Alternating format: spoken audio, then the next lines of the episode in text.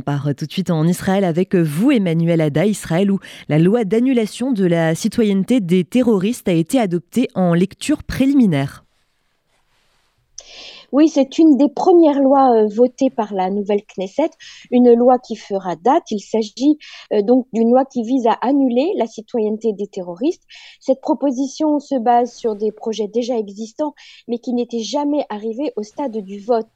En vertu donc de cette loi, tout citoyen ou résident qui a reçu des indemnités financières de la part de l'autorité palestinienne pour un acte terroriste sera automatiquement considéré comme ayant choisi de son plein gré de renoncer à sa citoyenneté israélienne ou à son statut de résident. L'annulation sera actée par le ministre de l'Intérieur. Par ailleurs, cette loi prévoit aussi que le terroriste sera reconduit sur le territoire de l'autorité palestinienne à sa sortie de prison et non dans sa localité d'origine à l'intérieur des frontières d'Israël. Le projet de loi a été adopté en lecture préliminaire par 106 députés, avec donc le soutien d'une bonne partie de l'opposition, mais sans surprise, les députés arabes ont voté contre. Alors euh, Emmanuel, une rencontre a été très remarquée. Il s'agit de celle entre le nouveau chef d'état-major de Tzal et le ministre des Finances, Bezalel Smotrich.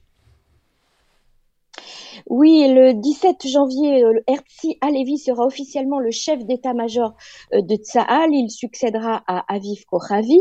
Et à quelques jours de sa prise de sa fonction, Alevi s'est entretenu avec un certain nombre de hauts responsables et parmi eux, bien entendu, le ministre de la Défense, Yoav Galante. Mais c'est avec l'autorisation de ce dernier que le futur chef d'état-major a tenu hier une réunion de travail avec le ministre des Finances, Bezalel Smotrich. Il faut savoir que Smotrich est aussi ministre au sein du ministère de la Défense. Il est responsable de l'administration civile de la région de Judée-Samarie.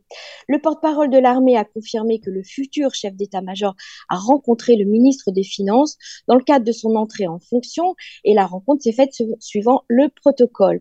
En effet, l'armée et le ministère des Finances doivent se coordonner au regard des différents budgets alloués sur plusieurs années, le budget de la défense bien sûr, mais aussi autour de sujets, de sujets plus sensibles comme la menace iranienne et la mise au point d'une solution euh, militaire et également des sujets concernant les ressources humaines comme les retraites des officiers de Tzal.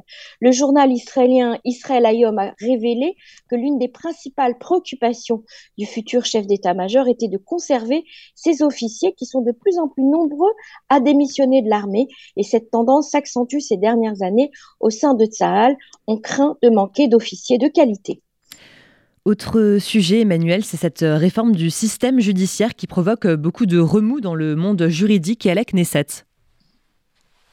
Plusieurs centaines d'avocats israéliens ont manifesté hier devant des tribunaux de Jérusalem, de Tel Aviv, de Haïfa et de Nazareth contre le projet controversé du réforme du système judiciaire qui menace selon eux la démocratie, car la nomination des juges sera politique et la Knesset pourra contourner les décisions de la Cour suprême selon cette réforme. Les tribunaux ne seront plus indépendants mais contrôlés par les politiciens et la présidente de la Cour suprême a pris la parole hier, Esther Hayot, en déclarant sur un ton très sérieux et sévère qu'avec cette, avec cette réforme, les droits des citoyens ne seront plus protégés et que la majorité politique dirigera les tribunaux. La Cour suprême sert en effet de bouclier entre l'exécutif, le politique et le législatif, mais le nouveau ministre de la Justice cherche à changer la donne. Des manifestations antigouvernementales importantes auxquelles participeront les responsables de l'opposition auront lieu samedi soir à Tel Aviv et à Jérusalem. Le Parlement européen a été aussi bouleversé hier par le témoignage de l'enfant d'une victime du terrorisme. Le Conseil régional de Judée-Samarie est intervenu au Parlement européen pour appeler l'Union européenne à cesser les financements qui servent à l'autorité palestinienne à verser des salaires aux terroristes. Cette délégation, composée par l'ambassadeur d'Israël pour l'Union européenne, a réuni la famille Orgen, dont la maman Esther a été assassinée par un terroriste palestinien près de son domicile en Samarie il y a deux ans. Esther était d'origine française et avait fait son alia. Une bougie a été allumée sur place et puis sa fille a pris la parole devant une dizaine euh, de, députés européens qui ont assisté à son intervention.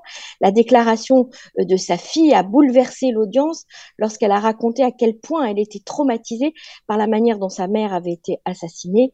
Elle a demandé à ce que l'Union européenne ne finance plus les livres scolaires palestiniens qui véhiculent la haine des Juifs. Et puis Yossi Dagan, le président du Conseil régional de Samarie, a précisé à ses députés européens que l'argent des centaines de millions de contribuables de l'Union européenne sert à encourager le terrorisme en Israël et que l'autorité palestinienne transfère chaque année un demi-milliard de shekels aux terroristes dans les prisons israéliennes. Plus ils ont tué de juifs, plus leur salaire est grand, a-t-il déclaré. Le terroriste qui a assassiné Esther Orgen reçoit des mains des contribuables européens 12 000 shekels par mois, soit six fois plus que le salaire moyen dans les territoires palestiniens. Et enfin, Emmanuel, Israël va former des psychologues ukrainiens pour soutenir mentalement la population victime de la guerre. Israël est familier des, traumatismes liés à la guerre. Il va fournir une aide psychologique aux civils ukrainiens. Victoria Krishento, la membre du conseil municipal de la ville de Lviv dans l'ouest de l'Ukraine, est arrivée à Sderot euh, accompagnée de psychologues et d'éducateurs afin de recueillir des conseils auprès des habitants de la ville du sud d'Israël visée depuis plus de 20 ans par des tirs de roquettes de la bande de Gaza. Ayelet Shmuel, qui est directrice d'un centre d'aide psychologique d'urgence euh, de la ville, a expliqué la méthode qui allait être appliquée afin d'aider les Ukrainiens souffrant de stress post-traumatique.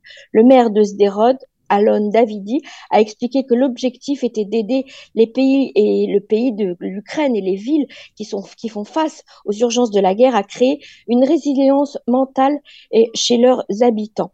Même si Jérusalem n'envoie pas d'aide militaire à l'Ukraine pour des raisons géopolitiques, Israël aide Kiev avec des armes défensives ou des aides humanitaires. Jérusalem a fait parvenir à Kiev à la mi-décembre une nouvelle aide humanitaire incluant du matériel médical pour une salle d'opération et du matériel de secours d'une valeur d'un million et demi de dollars qui a été transféré à un hôpital pour enfants dans la capitale ukrainienne.